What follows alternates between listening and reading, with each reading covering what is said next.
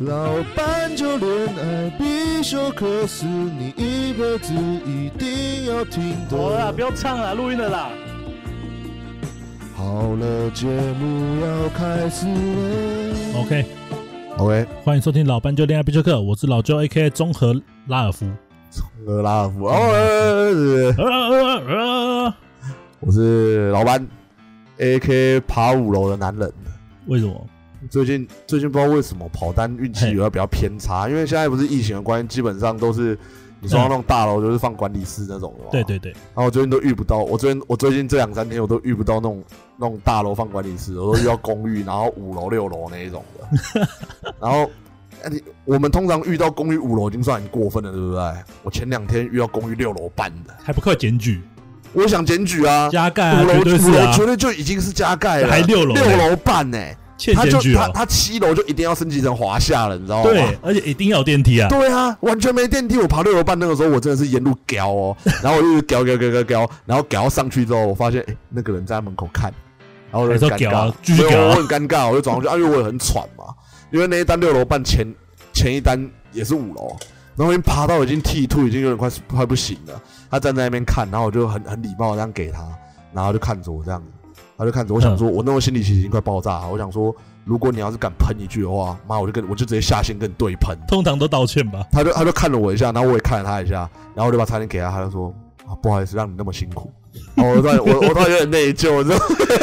你知道为什么我最近可能爬五楼都不会生气？可是我讲真的，嗯六楼半是真的过分，对六六楼很过分，六楼半是真的过分。你知道什么是六楼半吗我？知道啊。他那个他那个他那个五楼五楼通，有些人五楼四楼到五楼会有一个会有一个铁门，对，没错。然后那个是空一楼他，那个是五楼到六楼有一个铁门。然后铁门中间他铁铁门五楼上去之后五楼五楼半那边它还有一个嗯小平台，然后因为加盖嘛，它小平台之后，你上去那个地方是小平台，那个地方是完全没有楼层的，对，你要再上去，所以要六楼半，对吧？他也是有点不要脸。通常现在叫外卖五楼啊，哎，只要自己住五楼的人，应该都会可能走到中间去跟大家取餐。哦，我我我讲真的，我从来没遇过，我真的你都遇到像我们这种人，其实这是报应 绝对是报应。我一我们一个礼拜才喝酒的时候一次而已，没有不止一次，有时候一个晚上叫个两三次，哦，可是是不同司机来啊。呃，然后我都不敢去取餐，这样对。基本上你会有点知，你会有点就是会有点就是怎么讲，嗯，会有点不好意思，对不对？对，我我有的时候会遇到那种，就是他在五楼，然后又是复线那一种的，然后他就是很理所其理理所当然的。然后有的时候我我记得上次有一单两百六十八块，对，然后他给我他给我两他给我他给我两百，哎，他给我两百七，嗯嗯，然后我就问他说，我就我其实一般来说，一般人都会觉得说两块不用找了，对啊，他其实两块要找我也给你啊，可是那是一个 emoji 问题，我就我就下意识的很喘的问他说要找吗？他说要啊。我妈，我两块真的很想丢他脸，你知道吗？干你你还要啊？爬五楼不用两块，不用不用补贴啊？干两块也要真的很干的，对啊，好，不要真的跑来冲很小。不，要不要聊了，不要聊了，不然再聊下去可能可以聊一集，开我们的外送那个外送辛酸史。对啊，不然这局来做外送辛酸史好了。好啊，老班讲完一个故事，我来讲个故事好了。好啊，啊，那 好啊。这个故事是发生在一九七三年的。哦，一九七三年的外送员 是不是？啊，不是外送员的故事。哦对，当时有两名歹徒试图抢劫一家在斯德哥尔摩的银行。哦，斯德哥尔摩银行。对，给不知道人科普一下，嘿，斯德哥尔摩是属于就是瑞典的中东部的一个自治市。然后自治市。对自治市，那它它的面积啊，大概就比台北市小一点而已。哦，对，那好，这两名歹徒啊进入银行后啊，顺利的挟持了四位银行行员。那嘿，当地的警方啊，也用最快的速度抵达了现场，并且包围了这个地方。嘿，那就开始与这两位歹徒对峙了。嘿，没想到这个警匪的交锋啊，竟然僵持了一百三十个小时左右，太久了吧？哎，大概就五天多啊，对啊，大概五天多。歹徒最终受不了这样长期抗战，而选择向警方投降。嘿，好了，那这起事件发生过后的几个月啊，四名曾经遭受瑕疵的银行行员呢，嘿，竟然不愿意在法庭上出庭指出歹徒，嘿，对啊，并且表明就是不痛恨歹徒，他们对歹徒不仅没有伤害他们的事情感到感谢啊，哦，而且还对他们照顾有加的事情感到感动。哦，那对绑架他们的人呢、反而会显显露出一种就是怜悯的情感啊，嘿，对对，并且警察对警察哦，他们对警察还采取这种很敌对的态度。他觉得哎、你们干嘛去抓歹徒啊？坏东西！已经已经变得跟歹徒是感觉很像是一伙那种感觉。对对对，马金嘛，对啊，呃，在整起瑕疵的案件当中啊，就是被挟持者、啊、最后都还是跟歹徒成为了好朋友。哦对，，那事后心理学家就纷纷对这件事情进行了研究，嘿也对这种状况提出了一个新的心理学名词，嘿也就是我们常说的斯德哥尔摩症候群呐、嘿，那也有人会叫它人质情节。人质情节。对那不止当年的这起斯德哥尔摩的银行抢案，或是类似的瑕疵事件有这种问题，其实至今应该有非常多人呢、会在两性当中也遇上类似的问题啊。嗯，好啦，那今天就要让我们老斑鸠来跟听众浅谈一下，什么叫做斯德哥尔摩症候群？嘿，没错，斯德哥尔摩症候群什么时候开始得知有这个症状的？就是你也知道，我们以前身边的这群朋友啦，都是比较不对学好的人啦，比较多啦。嗯，那不学好的人里面，又有一些是可能会对女朋友施以毒打，不要也不要说毒打，就是会动手动脚的，嗯，动手动脚的，动手动脚，对，然后哎、甚至还有一些现在没有联络的朋友，也听说以前有跟女生女朋友要钱，然后把女朋友推下海，哦，去酒店上班这一种，哦。应该你我们之间都有这种这么这种已经没有联络这种比较人渣的朋友不是啊。我们之间的问对题，是我们就是有这个朋友。对，，我们就是有这个朋友啊。对，对，那其实我们那个时候其实也没有那么多知道这么多感情名词啊，或者这么多专业术语嘛，所以就是会觉得说啊，这个女的是有病是不是？这样男生为什么不离开她、啊？天哪，妈的，这个男烂透嘞！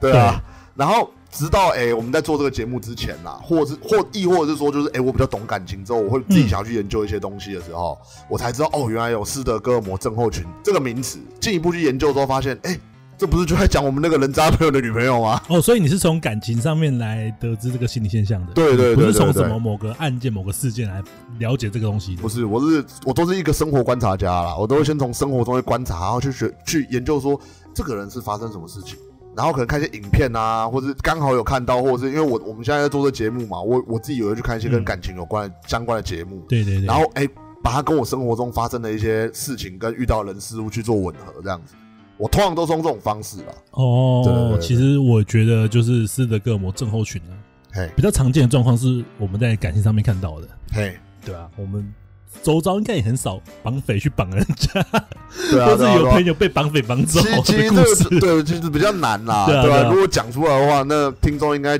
很明显知道我们这集就他妈是在瞎拍啊。因为我我以前有一个朋友在银行上班，然后被绑匪绑架，然后之后他跟那绑匪结婚了，干你娘！哪有那么多奇奇怪怪的故事啊？不要闹了，好不好？我我以前有个朋友欠赌债啊，被被黑道大哥砍下来是手指头啊。呃后来他变成 gay，跟黑道大哥交往了，真的有这个人吗？瞎掰的。我靠呀！干，我差点就信了。好了好了，讲回认真的。哎那据美国联邦调查局的人质资料显示、啊邦，调查局 FBI 啊，对啊，没错，哎呦，哎、人质资料库显示，大约啊八趴的人质啊会出现斯德哥尔摩症候群的症状你。说爱上那个歹徒哎、就是你不要讲爱上，就觉得他们没错了。哦哎、，八趴很多，一百个人就有八个，对啊，八趴真的很多嘞。对啊，真是很夸张。他们就会有这个斯德哥尔摩症候群的症状。哎，那据心理学者的研究啊，感情上啊会依赖他人，而且比较容易感动的人，被感动的人，若遇到类似的状况啊，非常啊容易产生斯德哥尔摩症候群的这种现象。哦，对对对，了解。所以其实我们周遭也都会有这样的人，像老班刚刚有讲过啊，对啊，对啊，我们那个朋友很不，巧，我们刚好身边就有一个这样子的人啊。干，我觉得大家应该都有，对啊，对啊，对啊，不一定的。应该都会有，可是我觉得，哎，我我们就讲我们那个男生朋友是歹徒的角色好了，他女朋友是人质的角色。人。质人质，我其实觉得，像他那种个性的歹徒呃，的男生啦，对。真的已经可以算是人渣了，已经不是渣男了，他那已经是人渣了，你知道吗？对啊对啊，就人渣啊，对啊，就是光是把自己女朋友推下海去去酒店，然后还有就是跟女朋友、嗯。跟女朋友要钱，偷妈妈的钱，偷妈妈的那不是会偷吗？那不是他妈给他的吗？妈的，他每天都在柜子偷拿，好不好？他哪里是他妈给他的他的？妈不给他生活费啊。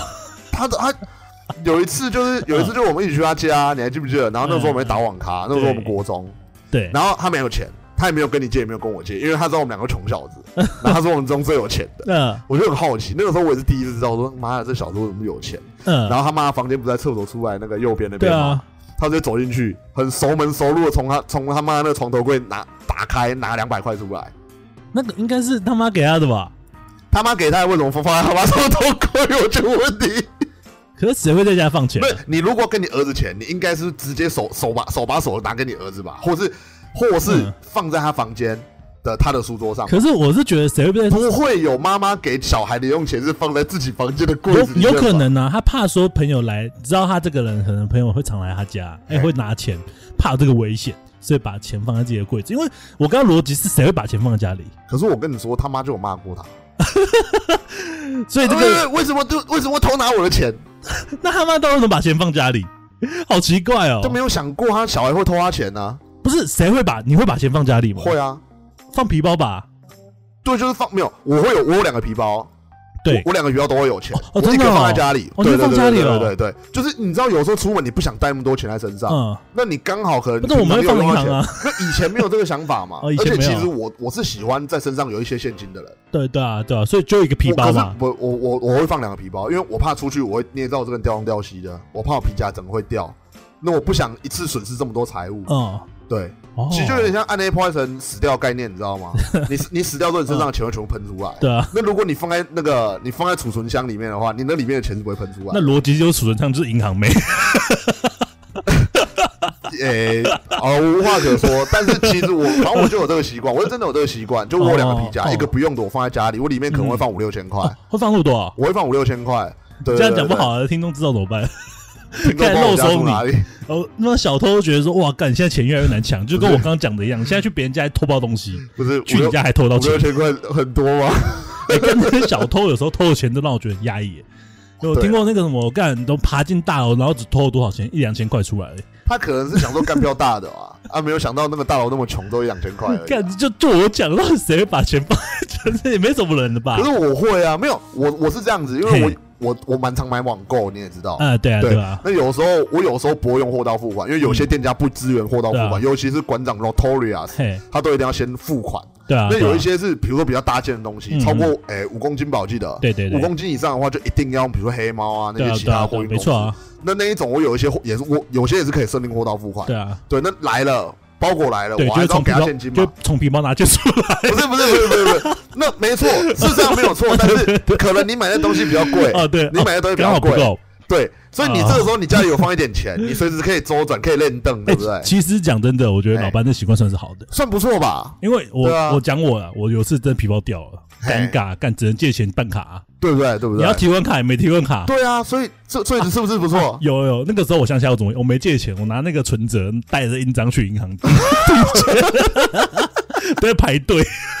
那对不对抽嘛？号码那这样子是不是？哎，身上哎，可能家里还要放一个皮夹，里面有有个几千块，是不是还蛮好哎、用？不过我真的很好奇，我后来问问大家，哎、你到底家里会不会放钱？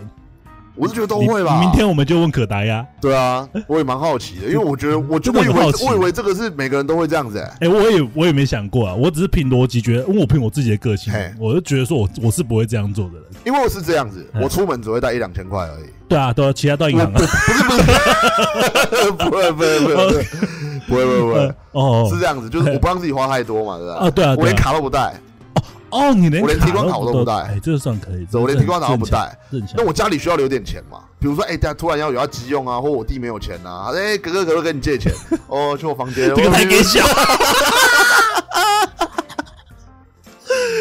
干好嘛？反正我就有这习惯嘛，你要管我，的奇怪，我这样做也错了我最怕吗？什么？你知道？我最怕下，我最怕下次跟你在外面，然后你弟突然打电话来，哥哥会跟你借钱吗？你就跟他讲说，呃，对啊，我我房间有，对啊，我我真的会觉得，看原来你弟真的会跟你借钱。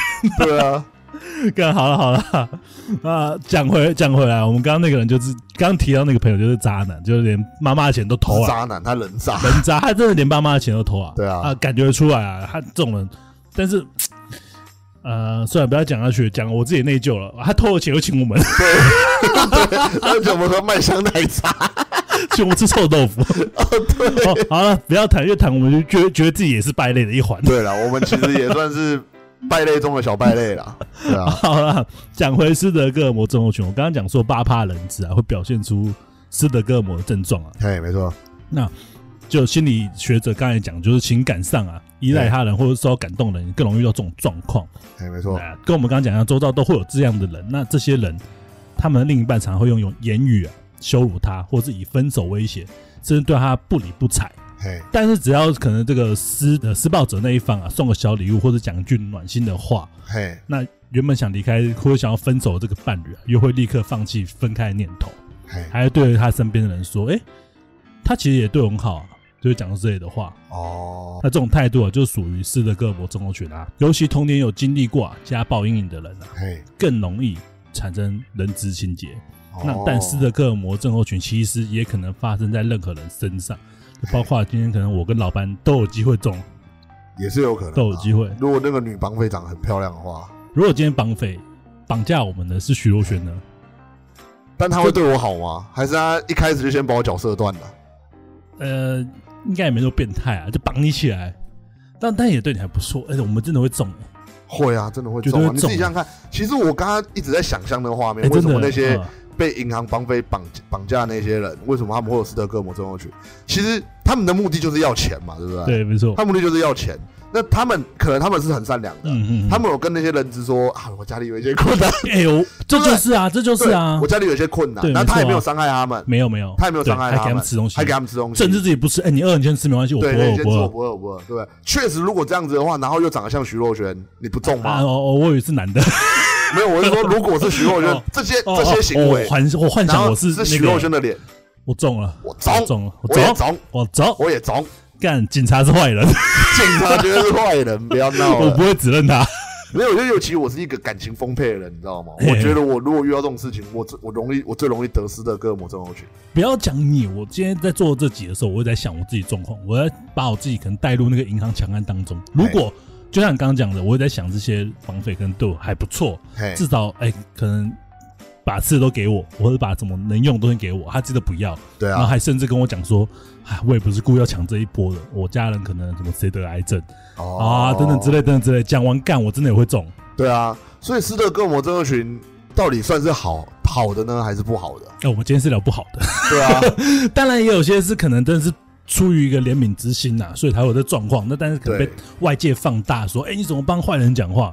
哎。啊当然也有这种状况，但是我我比较纳闷，应该是我们两个应该比较纳闷，就是那些情感上面是的，对对对很明显就是被打了。就如果是情感上面的斯德哥尔摩症候群的话，通常那些我我们就想男生是施暴者，女生是被施暴者好了，嗯，通常一定都是被打到很鼻青脸肿，别人发现了，他还啊，然后别人劝他离开，他还离不开那种对对对啊，那种我觉得就我就真的比较不明白那些人在想对什，么。因为银行强对啊有个重点，他们真的没被伤害，对他们没有被伤害。对而且他们还如果你说说被好好对待。对，如果你说现在那四个人其实原本是四加一，有一个被枪杀了，然后那四个人还说这这这这些歹徒是好人呢、那就可怕了。那我觉得这个斯德哥尔摩症候群，它就本身就是一个有点算是病态的一个对，一个疾病啊。我自己对心理疾病，我自己就这么觉得。哈哈哈可是今天问题就是真的就是四个人，然后他四个人都没有被伤害，我就会觉得说，那这个他这个算是一个心理疾病吗？还是这其实就是一个呃富含同理心的行为，但是被外界心理学家看作是一个疾病？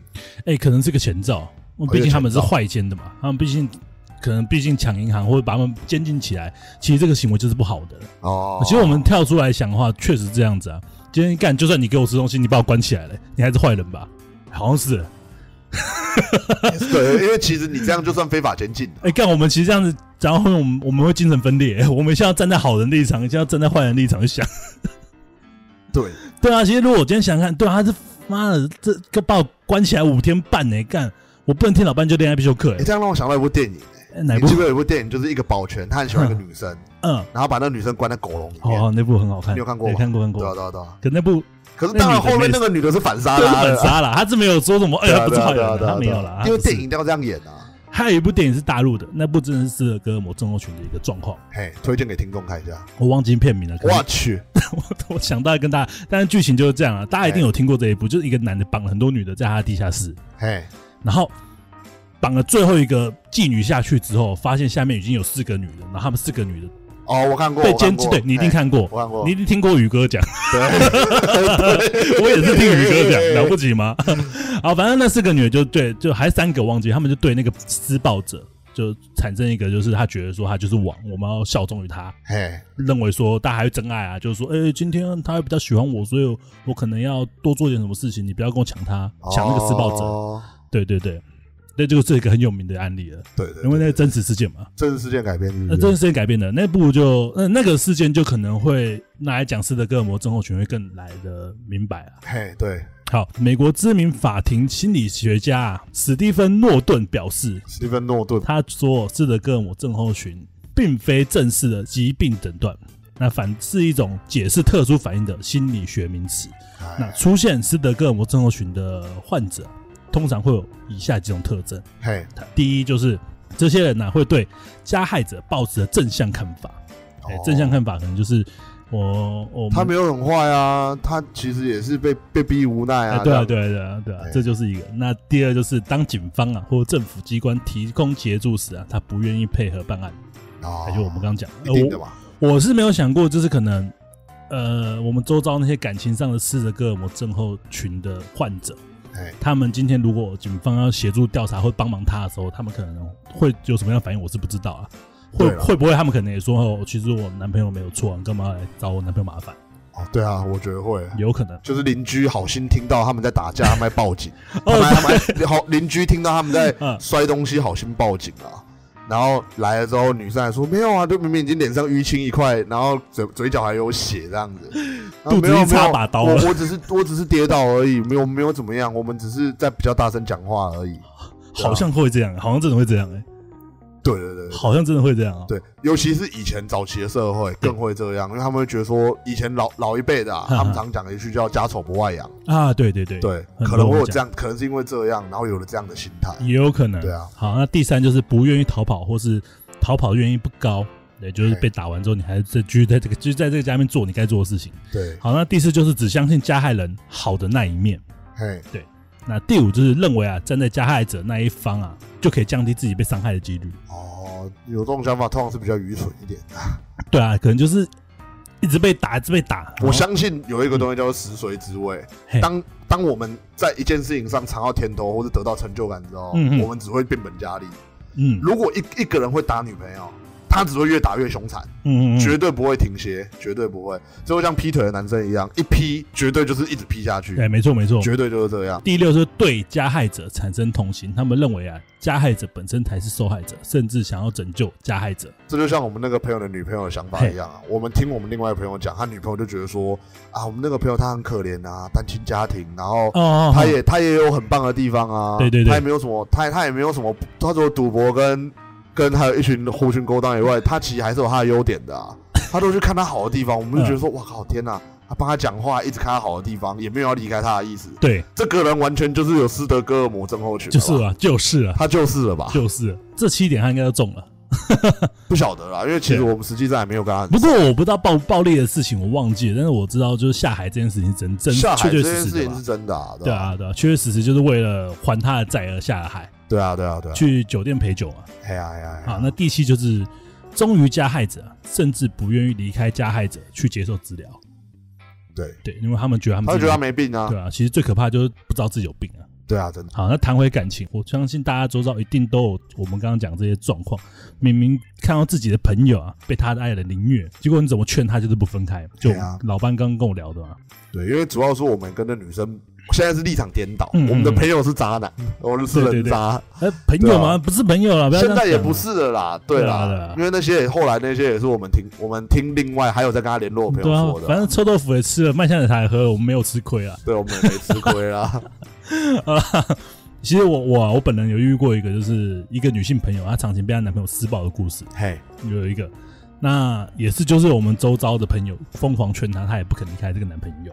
嘿，那而且之后这个女的很夸张，还怀了这个男的走。通常这种渣男不都一直逼女朋友疯狂堕胎哎，？对，但是我那个朋友，女性朋友，她不接受堕胎这件事情。那个小孩有成功长那我先我想先了解一件事，就是那个小孩有目前有成功长大吗？这个就这这你要我讲出来就直接结局了，你知道吗？哦，那真的假的结局了，哦我想要知道那个小孩是不是有上社会新闻？没有啦。哎，啊，反正就是怀了孕之后，她男友反而就是没有对她比较好啊，反而对她比较坏。一定的啊。对，因为他觉得说女方不可能把小孩拿掉，所以这个男的持续对这个我朋友动粗，而且越来越严重，真渣男。就导致到后面小孩子就不幸流产了。我觉得他是故意针对小孩子去做攻击的。对，我也这么觉得。对，没错，应该是打他肚子，还是把他踢下楼梯吧？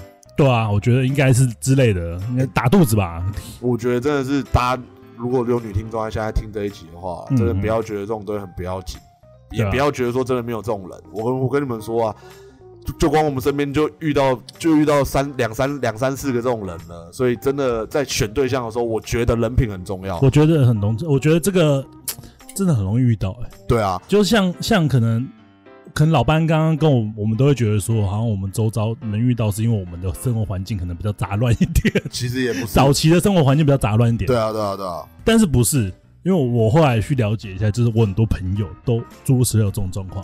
对啊，而且其实我觉得家庭环境也不也也不完全是家庭环境，或是呃生活圈，也不见得完全决定于这个人的个性。哦，对啊，没错。因为我觉得有些人是他本身就有一些反社会人格，嗯嗯，然后再加上上可能有些性格扭曲，对，也也会有这样，而而且很多我我听到的听到的啦，通常这种施暴者他不见得是生活很很不好过那一种，有些甚至是职业还不错，薪水也很高，有。他就用钱去控制女生，然后打女生，哎，然后言语攻击他，等等等等的，对啊，其实这种人也是也是也是多数啊，对，啊没，错。那好啦，听众有点好奇，就是可能老班现在也会好奇，那为什么就是这些被害者无法离开这些伤害他们的人呢？对啊，我好奇，我好奇对吴先生了，你好奇吴先生，好对，啊，那其实啊，主要有四个原因。嘿，那第一就是感到被威胁，那威胁的方式有两种，一种就直接威胁，另一种就间接威胁。那可能这些施暴方啊，他们会威胁这些被害者说：“如果你敢不听我话，或是离开我，嘿，我就会采取暴力的方式对付你。哦，我知道你爸妈住哪这种之类的，”哎，这这个也是一个，这应该算是一个吧哦，这个好像这算间接威胁吧？还是直接威胁？这直接威胁你啊，对啊，就我会用暴力嘛。对啊，但其实更常见的是间接威胁，嘿，间接威胁是可能讲说，比如说，哎，你你长得那么丑，除了我以外，没人会要你。哦这叫间接威胁这是，间接威胁，或是跟他讲说，哎、全世界只有我对你最好，别人都在伤害你啊，哎。啊，这就是间接威胁。哦我知道，我知道，我知道这个情节通常会怎么发生。我知道，通常会这样嗯，打完之后，贱女人，贱女人，打完他之后，然后，然后突然摸他的头，乖，我刚才那样对你，我是为你好。这个世界上只有我会这么在乎你，所以我打你是因为你做错了什么事情，你自己知道吧？对不对？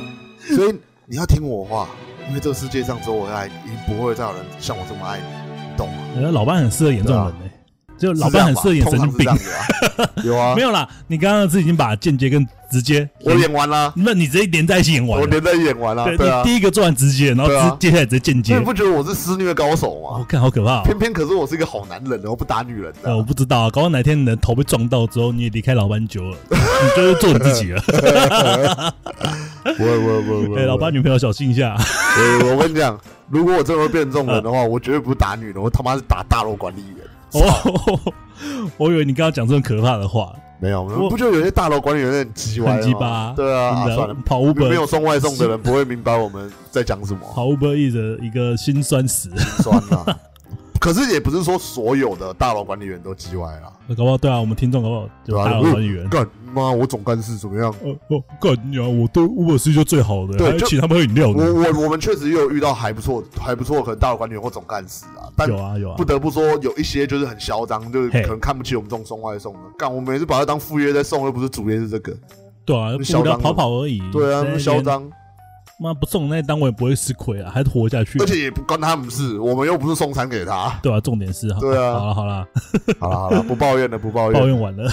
好，反正这些人就会透过这种间接或直接的方式来控制你，摧毁你的自我价值，让你感到孤独无助，无法逃脱。嘿，好，那无法离开施暴者，第二个原因是，哎他们感到有希望，跟感到可理解。哦，哎，对，那就是受害的一方啊，会努力的寻找一丝希望。那只要对方给出一点点温暖或者希望，比如说可能嘘寒问暖啊，或者突然有一天送个小礼物给你，都会让他们觉得说啊，事情也许有转机了，他有一些改变了，他其实对我挺好的，我再坚持一下好了。对对对，而且如果这时啊，对方向你展现了柔软的一面，就像你刚刚讲的，嘿，他可能讲说什么哦，乖啊，我看那样对你，不不，这个这个不够柔软啊，不是这样子，他可能讲说，哎呦，我以前小时候有个酗酒的父亲啊，一个悲惨的童年呐、啊，哦，还有我的工我的工作啊，压力很巨就大、打完你之后才跟你讲说他也是逼不得已的这样子。哎，对对对，还会这样对，然后甚至就是请求你同情他啊，让你去理解他啦。哦，哎，他会把这个虐待的事情合理化，对合理化，合理化，对，认为他做出这些事情一定是有原因的。嘿。那有这种状况的话，被施虐者就会非常容易产生就是一个理解他的状况。了解，就是会想说啊，那站在他立场想，或许我刚刚他刚刚那样打我，真的也不是他心里所想，对，哎，他小真的是可能工作压力太大了啊，对他小时候被虐待，所以才会这样。对，所以我要陪他走出来。对对对对对，对，这就是这个状况。伟大，因为我觉得真的会越肆虐越严重，然后到最后面你可能会在冰柜或者在海里面，对啊，或者在行李箱里面啦。通常命案都是这样子嘛，对不对？我我其实蛮常听，就是推荐大家听个 podcast，那阿善斯的《见识实录》。对啊，因为通常会把你，因为通常你会死杀掉你，觉得第一个第一个绝对都是你的枕边人啦，嫌疑最大了。好，那接着无法离开施暴者，第三个原因是嘿，心理或生理与外界隔离。哦，哎，心理与生理与外界隔离这啥意思？？对，为了增加啊你对他的依赖性啊，这些施暴者会切断或严格控制你和外界的联系。哦，这个我知道，这个我知道。对，他们会用各种手段阻止你见朋友或。他会这样子，比如说有人赖你，然后你朋友关心你被撕灭，他说谁密你？我看，嗯啊没有，就是那个就是那个小婷，小婷她跟我聊天了，我看，我看你手机拿来，手机拿来，他看，他他干嘛？他怎么知道我们感情的事情？你跟他说了是不是？你说了吧？哦，没有没有没有 没有没有没有，把他封锁，把他封锁，不然我打你，把他封锁。你就你的朋友就一格一格消失了，我干你就没了。对吧？肯定是这样子吧？对啊，你就完全就没朋友啦。对他阻止你联系嘛，那更更可怕的是什么？就是跟可能你要去哪，或者要见谁，或者要做什么，嘿，哎，都要透过他的允许哦啊，这个很可怕哦。这就是有点控制控制欲就很极强那种的，呃，对啊，对啊，对啊，没错，你讲一个重点，很多受害者他们单纯都认为说对方可能就只是控制欲太强，或是啊，他那么在乎我这样子，对，往更好的地方想的女生，然后他们对。他很在乎我这样子，对，没错，他们就很难发现自己其实被外界呃，自己其实在与外界隔离中。对啊。哎，，对。那更有些施暴者会在公开场合啊，就是羞辱你、责骂你或贬低你，摧毁你的自尊啊，会让你开始就是害怕或主动减少外出的机会哎，我有这样的朋友，哎，啊，真的假我有这样的的？朋友，就是中了，哎，我有这样的朋友，哎，中真的中，中就是我那个朋友是这样，就也也是很久以前高中的时候，然后有一个朋友就是他出去，他他他出去玩都带他女朋友，嗯然后他是他只要带他女朋友出去的时候，他就一直骂他女朋友。我靠他就，是骂他女朋友，嗯然后他很奇怪哦，他女朋友只要很开心，他就会去啊摧毁他女朋友的心情。嗯他说你在开心什么？就只是出来玩一下而已，而且你穿那么丑，妈根本就没有人在看你。然后女朋友就很沮丧，他女朋友一沮丧他就很爽。他是、我相我我是我、嗯具体是不知道他有没有呃对他女朋友动手动脚啊，可是我觉得他那种用嘴巴讲出讲就用用言语暴力那种，我觉得也是非常可怕，你知道吗？没错他就，看他女朋友高兴，他就很他就很不爽，他就他就会一直用言语去摧毁他女朋友。然后女朋友很不开心之后，他就觉得很爽，然后跟他女朋友讲说，他很常跟他女朋友讲说，嗯你看出来来这里玩，然后然后很开心，也没有很开心，然后干嘛出来玩，对啊、哦，对啊。然后然后我们可能聚会的时候，他就常讲说啊，他女朋友那贱女人怎么样怎么样的，然后就说什么出来玩什么的。有一次我们就打他揪他出来，好像打网咖吧，然后他就说嘛，他女朋友就在旁边说啊，你要出门你结婚回来嘛，关你屁事啊，闭嘴啦。这这这很明显，他撕的个人我症候群啊，他就是施对啊对啊。暴者啊，因为我那个朋友他也算蛮早熟啊，哎也是单亲家庭对。啊，所以他哎很早就跟女朋友同居了。你想想看，高中那个年纪就跟女朋友同居，对啊，哦，所以这个后来这个女的，嗯。她后面会害怕说出来公共场合，或是怕出门这件事情吗？哎会，因为其实后来我们的聚会，他女朋友就比较少出来。然后，因为他们俩同居嘛，其实，在之前嗯。刚开始的感情的时候，还没有到那么严重，所以我那个朋友到后面越来越严重。对。然后到有一次我们高三快毕业的时候，我们就揪熊开一起，因为那时候几乎都满十八了，几乎啦，嗯，几乎都快满十八了，啊，就算没满的也十七了，啊，也等等偷喝，酒。熊盖新是热炒店的各位，哦，对了对了对了，不好意思不好意思，哦熊盖呃熊盖新这个热炒店，是一对。个热炒店。我们，就热炒店，然后嗯。就吃热炒嘛对，喝酒嘛，装大人抽烟嘛，这样子。然后他女朋友就有，他女朋友就有来，哦，就是后来来接他，因为他喝醉了嗯，他女朋友来接他，然后然后他就他就很开心搂他女朋友，然后就说哎，我要跟我家我要跟我家婊子回家了，这样。他女朋友脸上是 哦就是的，就是他女朋友从嗯。我们那时候一起出去玩，那个时候就是哎、可能被骂会愁容满面，到后来已经是脸上完全没有血色，看然后看起来也没有打扮，因为她已经觉得她可能已经被她男朋友摧毁信心到，她觉得说她就算怎么打扮，也是一个很糟糕的人，哦，所以她感觉就是有点不修边幅那种。我相信也是会这样出去，然后还穿的很随便，然后头发也没整理，然后又满脸上没有血色，也一定没化妆。我相信她的精神，她的精神层面一定已经被她男朋友摧毁到，就像刚刚你讲的一样，不爱出门了。对有啊，可能哦，对啊，有可能，就是这些施暴者会用这种方式啊，对啊让。你就是可能不太想要去与外界做接触，做这一集之后，我才发现，原来我们身边有那么多糟糕的人。是吧？我觉得听众你们要想一下，你们身边一定多多少少有这种人存在。对啊，因为其实我们做这节目之前，我也觉得说，哎、我我会觉得说，哎、嘿，身边有这样的人很正常吧。然后直到哎、真的做了这一集，像今天做了这一集之后，我哎、对啊我要我要去回想一下，发现哎、靠下，我们身边好像蛮多这种人。对啊，因为有时候这其实，哎，我们可能玩在一起的时候看不出来，但是对对对对对对对，看一下他对他的另一半的表现，就会多多少少能看出一些端倪啊。而且我们以前都会觉得说啊，那别人感情的事情不关我们的事啊，人家人家女朋友都没说什么的，我们管什么？可是其实我觉得，如果回到那个时候，我是否会伸出援手？我其实会觉得我会好好跟我这个朋友聊聊。可是我觉得改变不了什么，改变不了，绝对改变不了什么，这很难的。真的真的。尤其他女朋友如果又有斯德哥尔摩症候群，我们就算私底下偷偷跟他女朋友讲，叫他女朋友离开他，他也不会。通常不会，他搞不好还会跟他男朋友讲讲说，哎、你朋友在就是都会讲你坏话什么的，干搞不好遭殃的还是我们。有可能，没错。就好了。那讲回来，就是刚刚那个状况，就是到最后，就可能跟老白刚刚提的那个朋友一样，那个女的就开始害怕或主动减少外出，呃，外出或与外界接触的机会。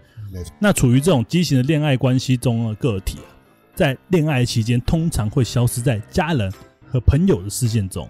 哦，对，所以大家如果发现，哎，你的朋友、女性朋友或者男性朋友都不管，嘿，可能恋爱了之后，然后又知道说他另一半可能对他不太好，久了时间久了，反而连这个人，你这个朋友都开始不出门了，嘿，你就要想想看他是不是遇到这种状况了。那我我跟我前女友在一起那个时候，我是不是算是有点得了斯德哥尔摩症候群？倒也不会啊，哦，我可是我那时候很少出门。不会，你知道为什么吗为什么？你出来会骂他、啊 你出来没有说他好话、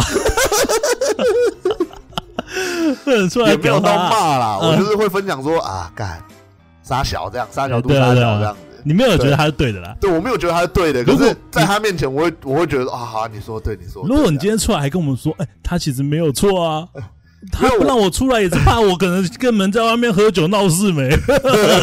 没有，我出来就干妈的，每次都不让我出来，鸡掰。可是我在他面前是乖的像绵羊一样啊。那还好啊，这还好，对啊，你还有自己在，你还有自己，我还有自己啊。对你还有自己也很感谢我找到自己了，分手了啦。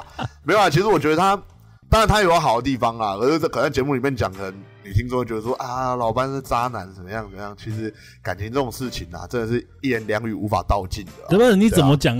哦，也是没错啊。对，因为很多女生会觉得说啊，我都就是都只讲女生不好的地方，没有讲女生好的地方什么的。我我我必须得承认，我我前女友确实也有她优秀的地方啊。对，只是大部分的时候，因为我是一个热爱自由的人，他他就光是一个限制我自由这个原因啦，嗯我就可以跟他分手一千万次了。哦，对啊，OK OK，好了，那无法离开施暴者最后一个原因就是嘿，感到愧疚和无力逃脱。啊，怎么说？就这些加害者啊，常常让受害者认为自己才是问题的根源，自己才是问题的源头啊。那就像我刚刚提的那个故事啊，就很典型的案例。嘿，自从我那个女性朋友怀孕了之后啊，就她变本加厉，每天打她嘛，都说，呃，干都是因为你怀孕，所以我现在要为了养活大家，得去花更多时间工作，压力更大，就用这种理由打她。可是她后来也没把小孩生下来，流产了，不是吗？哎、那是后来留，哎、更可怕什么？流产之后，其实我们后来有一阵子就开始联络不到这个女人了。我操，干不死了。哎、不要这样讲啊！啊，后来还有联络到吗？嗯不知道啊，就就时间久，你知道吗？大大学同学就可能都失联这样子啊 Oh, no 所以我也不清楚他的状 O 况 M 了。G O M G，好了，那帮大家整理一下，就是斯德哥尔摩症候群受害者的七个特征有：嘿，第一，就是这些人会对加害者抱持的正向看法；那嘿第二，就是当警方或政府机关提供协助时，他们不愿意配合；嘿第三，就是不愿意逃跑啊，或者是逃跑原因不高；那第四，就是只相信加害者好的那一面；嘿，第五，就是认为站在加害者那一边就可以降低自己被伤害的几率；第六，就他们对加害者产生同情，认为啊加害者本身就是受害者。那第七就是忠于加害者啊，甚至不愿意离开加害者去接受治疗。嘿，那这些人呢、不愿意离开施暴者的四种原因是：第，一就是感到被威胁，第二就是感到有希望跟感到可理解，那第三就是心理或生理与外界被隔离了，第四就感到愧疚啊和无力逃离。嗯，一样啊，老斑鸠啊，其实立志成为一个负责任的节目啊，负责任啊，负负责到底啦。对啦，不会丢问题，虽然不给我们解决的方式啦，好不好？肯定的，肯定的，我已经我已经忍不住想解决了，想解决，想解决。我觉得我们这节目越来越像 TV 搜查线那种感觉，一直在帮他解决感情问题。干，我很想干这个 TV 搜查线我也。很想，我也想干这种事情，你知道吗？虽然那个沈玉琳的节目，虽然那 大家都知虽然是假的，但是好好看可是。我真的想要做一个真香时代的 TV 搜查线，你知道吗？干，我很想这样，就帮他解决人家的感情问题，这样。然后然后闯进别人家，然后对，从来没人家，你干嘛？你干嘛？你干嘛？你不要动他，你不要动他。你以前你以前看不觉得很奇怪吗？我有点觉得，为什么你能进人家家里？不是进人家家就算了，呃，进人家进到你家是罗志祥跟黑人，就算不喜欢他们两个，他们也是艺人吧？对啊，你好歹就说，哎、你们怎么在这里？对啊，不是就是 谁会生气啊？对啊，我是觉得蛮瞎的。我觉得沈玉玲真强。不愧是沈玉玲的节目啊，对哦啊，，上礼拜我们喝酒在那边看《分手擂台哦，好看到我靠，好赞哦这个节目看那真个看那个惠慈那一集，你干嘛？这是我的 baby 啊！哇，天哪，好怀念啊！》，看真是鬼才，真的是琳真是鬼鬼才好聪明哦！没有他之后，嗯不要讲台湾我讲真的现在综艺节目多难看，但是就是我我太多很怀念太多幽默的东西都是从沈玉琳身上学的。还有什么台湾红不让啊？哦，真的，真的，真的，干整人的哦，对对对干，那那个整跟超真的，那个徐乃麟跟曾国成那个，是？超级好看看到不行，还整那个啊最早妈吉出道的时候整妈吉啊，对对，对，整妈吉，好看到不行，干这很赞的一个节目。好，又讲回来，今天啊，你本人就是被施暴者，嘿，那第一步就是啊，要察觉到自己身处这种被虐待的关系。嘿，那很多人呢、身处这种这类被虐待的关系，却自己不知道。那因为这种虐待是作用于你的心理啊，嗯，看不见伤口，所以很容易被忽视，嘿，也很容易啊，他们就会认为说，哎、不就只是情侣之间的争执，想那么多干嘛？嘿，有那么严重吗？他们都常会讲这种话。第二步就是停止期待对方会悔改，寻求专业的帮助。嘿，没错，对，那很多啊受虐者啊，他们都会说他以前不是这样子的，哎，嗯我们以前很相爱，这最常听到。对啊，对他很希望就是伴侣还能回到他们最初的样子。也就是屁话了。对啊，真的，他们有时候会认为啊自己可以是那个侥幸的例外，哎，对，期待对方会因为自己而悔改。对啊，我觉得，我觉得这种情况啊，当当你原谅男生一次的时候，就比如说看他下跪，跟你讲，哎、对不起，我会改，请你回到我身边。你只要原谅他一次，你下一次就不会离开他了。没错，没错，你下一次就离不开他，真的是因为你会觉得说，我都原谅他一次了，那他这次确实原谅他之后，他好像要变比较好一点。然后等到对哎、你可能已经完全卸下心防之后，他要在你对对对你二次施暴的时候，你可能心里面就会觉得说，你们已经在一起这么久了，你现在离开他，那他怎么办？等等等等，那种斯德哥尔摩症候群的那种现象开始出现在对，没。错没错。如果你今天啊你是被施暴者，你发现你有这样的问题，你有发现自己有这个症状，嘿，一样啊，就寻求啊就心理咨商师的专业帮助了。没错，好，那讲回来，如果今天你的朋友或者你的家人是被施暴者，那该怎么办呢？这应该就是我们最想要了解的问题了吧？哎，对对，第一啊，你可以固定一个时间打电话找他聊天了、啊，哎，或是与他会面，只谈一些生活的杂事，你不要去跟他谈这件事情，就谈一些杂事。你唯一的目的就是要让他知道，让这个受害者知道，就是当他们决定要找人求助的时候，找到了，对我们就在这里，我们就在这。好啊，第二就是以家庭的身份呢、啊，逢年过节的时候，让他知道家庭是存在的，嗯，那就是给受害者、啊、一定的时间和空间，让受害者感觉感受到，无论他们做了什么样的决定，我们都支持他，不要因为他没有马上改变，而让他觉得说我们抛弃了他。嘿，没错，这点其实蛮重要的，因为很多人就是看到自己的朋友啊，嘿，可能因为被施暴者不断的这样子残害，嘿。然，后我们就会劝他说：“哎、离开他，离开他。”那但是如果他还是没有改变的话，你就会生气，你就啊干，他就是个渣男，你还不离开他？对啊，久而久之，你的朋友就会觉得说：“啊，我如果再没改变的话，你是不是也不喜欢我这个人？对，而且我觉得其实还有一种最可怕的，嗯。就是我们很常在一些就是杀人案里面看到的，就是对。你家人帮助，比如说你自己的女儿，然后你们你们夫妻两个对出来，呃，可能开导自己的女儿，然后他然后他回家之后，那个施暴者问他说：“你今天去哪里？”？”，他说：“见我爸妈。”然后他就他就一直逼问说：“你爸妈跟你讲了什么？”嗯然后他就可能讲出来说：“啊，我爸妈希望我离开你，等等等等的。”嗯，结果他就他就他他那个那个施暴者俩拱了，他就直接操着武器，然后去你爸妈家把你爸妈杀了。所以我觉得真的有这种不管是我觉得语言暴力也是一种暴力，嗯或者是说更严重的就是肢体暴力。我觉得有肢体暴力的人，你就算不为自己想，你也要为你自己家人想，他都会这样对你了。他有没有可能会对你爸妈这样子？几率也是蛮大的吧。这个故事挺超多的，超常听到。多啊，很多社会案件都这样啊，就是没办法没办法把你杀了，就把你爸妈给杀了，这种东西多的是。对，没错。对啊，第三就是不要轻易的伤害施虐者，就是我们这些外人不要轻易伤害施虐者，哦，对因为他回去就会教训他。这也是一点啊，这也是一点。那在改变尚未发生的时候啊，如果我们去伤害施暴者啊，只会增添受害者的负担，负担。负担，对，那些受害者可能会觉得说，呃，我的男朋友或是对我施暴这个受到伤害，是不是都是自己的错？他们把错怪在自己身上，哦，然后以后就不敢再跟你诉苦了。哦，哎，这样子施暴者就不会受伤了嘛？所以偶像剧都乱演，偶像剧怎么演？偶像剧都是去打那个渣男，然后渣男被打一打就改了这样子，那都是喇叭的，对不对？偶像剧，事实上是那个男的根本就不会改，然后你那个女生朋友也再也不会跟你讲她被她男朋友打哎，对，事实上会这样子。直到你帮你那个女生朋友攻击，你才知道啊，她被打死，哎，对，她被打死她。被打死，啊，第四啊，一样啊，就寻求专业的帮助啊，永远哎鼓励他寻求专业的心理帮助。对，其实改变是个过程，我们要做的就是给予这个过程开始以及空间和时间，对，嘿，并且提供稳定的支持啊。没错没错没错，这四个方法提供给大家。如果周遭有一些、可能朋友，你知道她的男朋友或是她的女朋友对她非常的不好，没错，哎、可能会要动手动脚，用一些暴力的方式来控制她。哎、嘿她还被控制好好的，嘿，也没也没有跟你抱怨过什么，但是每次出来就是看到脸上都 OK。对，对，那这种状况我们就要小心一下，是不是自己的朋友也落入了我们所说的斯德哥尔摩症候群的一个状况的。啊？今天其实节目就到这里了，不是都会问我说有没有什么要补充？有啊，我正要问你啊，哦，然后你今天要还没问我这一句，你就要你就要结尾，什么意思？所以 Jack 又生日了吗？你是几个意思？所以 Jack 又生日了吗？没有没有。啊，这个生日快乐啊！呃，每个礼拜跟他讲，讲到明年七月都还在讲。他他很期待，他说他那时候跟我讲说，老板你可以跟老舅一起祝我生日快乐吗？好，成全你，我们接下来每个礼拜都祝你生日快乐，可以了吧？讲到明年可以了吧？呃，上礼拜有个很尴尬的事情事情发生，哎、那就是我们讲鬼故事，我没有想过我们听众竟然那么糟糕。啊，我们听众很糟糕，怎么说？为什么我们的听众很糟糕？啊，没有到很糟糕啦，就是那么的胆小，可以这样了吧？可以这样了吧？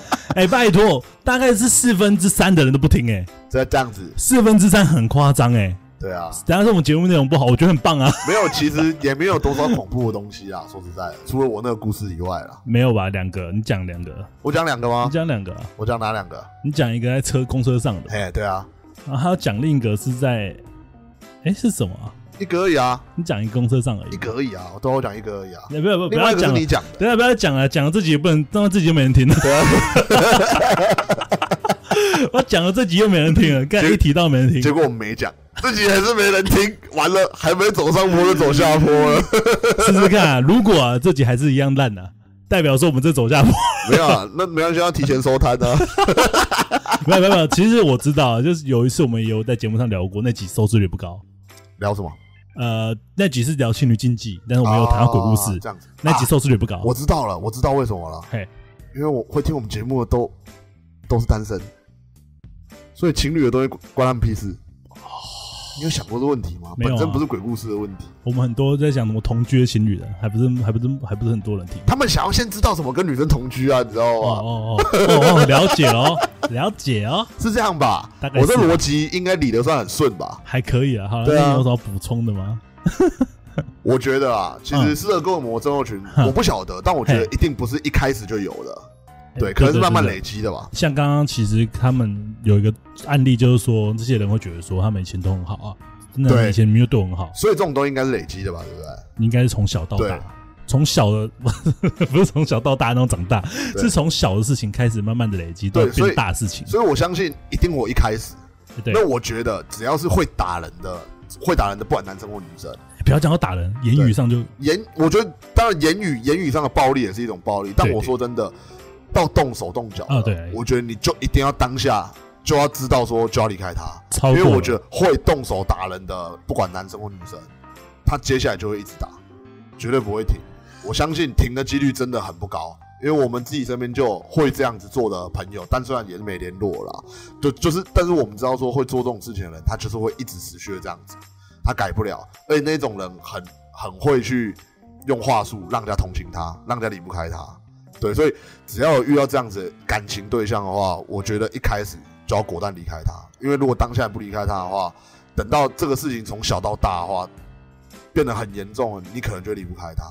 对啊，如果我们有些人呐、可能遇到一些在感情上可能比较受到一些肢体上的伤害啊，或者情呃或言语上的伤害比较严重的话，嘿，你们不妨试试看我们刚刚一开始提供的那个七个方法，来检视一下自己有没有中。啊，如果你这七七个征兆都有的话，嘿，你必须要去找一些真的专业的心理医生，或是找朋友聊聊看，这个状况是不是我们所说的是的个尔摩症候群。对，因为有些是真的已经七点都有了，那他当下他真的离不开他男朋友或女朋友。对啊，因为要你要你要认同自己有这个病状，对对对再来就是说你要去踏出改变第一步是非常困难的。对啊，对啊，对啊，啊，这点我我们其实基本上也只能给予一些可能征兆，但是我们要去给说怎么帮你去踏出来这一步这，这点还是要靠自己想改变的心啊。因为我最近有在看一个节目，嗯他就是在讲一些有意识症的患者，就有一些是他他他很偏执的，就只是一样东西那一种的。哦然后医生其实也很难介入去改变他，只能让他意识到说，我有看一集是那个女生每天都要吃很多很多糖，她就是一个，嗯。因为他因为他有一些心理阴影，对。那他吃糖吃甜的东西会让他忘记那一些不开心的难嗯。不开心的心情跟呃沮丧或是孤单的心情。对，那他一年要吃很，我忘记多少多少多少糖，嗯。然后医生就直接在他面前，然后把那些糖直接换算成白糖，倒在他面前，嗯。可以弄出一个小山丘。哇，他当下他自己就吓到了。我觉得他这个行为，医生的这个行为就是要让他意识到说，你看，这就是你一整年吃的糖，让他意识到说，他不能再这样继续下去。就像我们我们讲的那七点，也是要让我们的听众检视说，哎、你确定就是有这些问题，就好像是医生到躺在他面前一样，你现有这些问题。那后来医生的解决方法也是。也是也是给他一个健康的饮食观念，然后带他走出阴影。可是其实关键都在他自己，就是他要先意识到说，我吃那么多糖，我有病。我觉得最重要的就是要意识到，就是自己有这个病状啊，对没错这是最难的一点嘛。对，就是很难啊，因为人的医生都还倒在他面面面前，他有些女生还觉得说，那那个女的还觉得说这没什么吧。对，如果她这么觉得的话，就表示你真的没救了。对啊，就有时候就是这样子，像抽烟的人也是啊，对啊，你你现在其实你现在其实叫医生在我面前保这边抽烟的数量，我我我可能也会吓到，我会吓到，我觉得最可怕是怎么把那个但我不会戒掉。抽烟。的人的肺拿出来，然后给你看交友的状况，哦，干，真的，真的。那大概你看到就会吓到了，你会会就知道哦，原来我们这样抽那么多。对，真的真的，对啊，虽然是这样戒了，对，现在是戒了啦。抽好玩的，对啊还是偶尔抽一下，你其实听看刚刚那句话就好了，你就可以不用再接后面抽好玩的。因为大家会觉得说，呃，老班老就讲的头头是道的，自己连烟都戒不了，妈两个小孬孬，我我很诚实啊，抽好玩的啦。超好玩的、啊，超好玩的。啊，节目做到这了啦。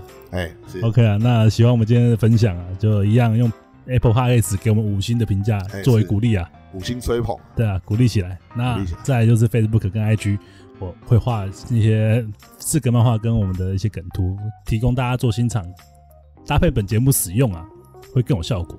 那最后就是，不管男生或女生啊，我们今天如果发现的对象好像对你有一些不太好的行为，有些甚至已经产生一些暴力了，你怀疑前兆对前兆就是，言语暴力了。对你怀疑可能是斯德哥尔摩症候群。好，那就一样寄信给我们，那我们会可能了解一下你的状况啊，或怎样，提供给你一个比较棒的心理医生的 比较棒的心理医生的电话。如果如果你写信过来说你男朋友打你，我们最多也是跟你要地址啊，然后帮你报警啊，最多也是这样而已啦。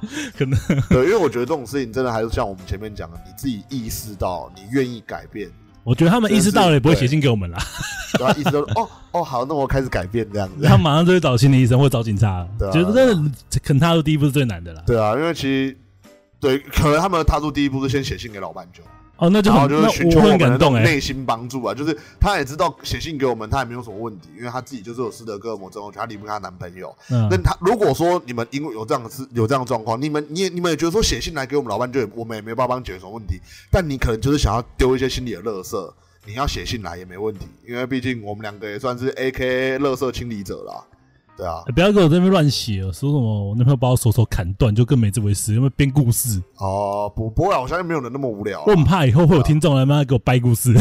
应该不会吧？应该不会啊！我相信目前而目前为止写信来的听众都真的都是真实的啊，都对真真的啊。我相信啊，不一定是真的啊，一定是真的，一定真的啊只是说他们是真的有问题想要问我们，嗯那我们我们也是很乐于解答他们的问题啦。对啊好啦，那好，OK，今天节目做到这里了，谢谢各位收听啊。好，OK OK，好，拜拜。好，拜拜。